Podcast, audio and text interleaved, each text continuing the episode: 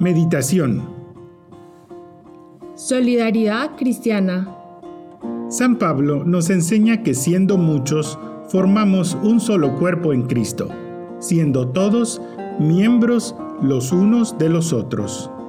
Cada cristiano, conservando su propia vida, está insertado en la iglesia con vínculos vitales muy íntimos. El cuerpo místico de Cristo, la iglesia, es algo inmensamente más trabado y compacto que un cuerpo moral, algo más sólido que un cuerpo humano. La misma vida, la vida de Cristo, corre por todo el cuerpo y mucho dependemos unos de otros.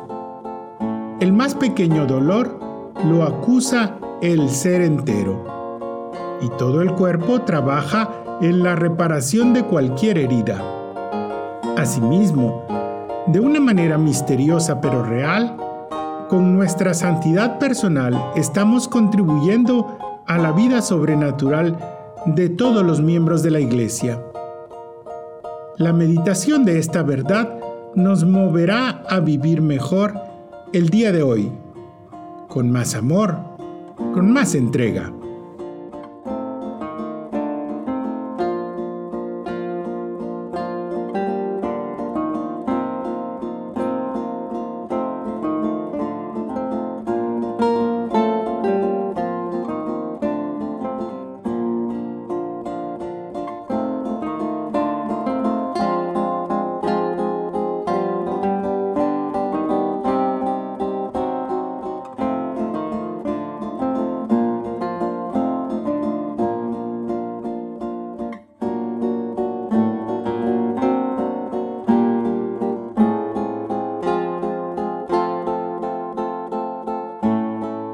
San Pablo, después de indicar los diversos carismas, las gracias particulares que Dios otorga para servicio de los demás, señala el gran don común a todos, que es la caridad, con la que cada día podemos sembrar tanto bien a nuestro alrededor.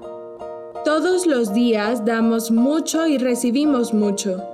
Nuestra vida es un intercambio continuo en lo humano y en lo sobrenatural.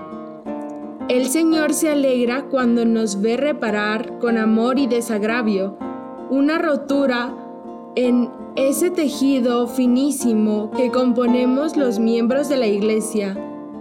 Lo bueno y lo malo tienen efectos centuplicados en los demás. No dejemos de sembrar. Nuestra vida es una gran siembra en la que nada se pierde.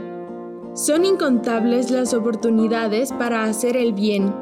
Ahora, sin esperar grandes momentos que quizá nunca lleguen a presentarse.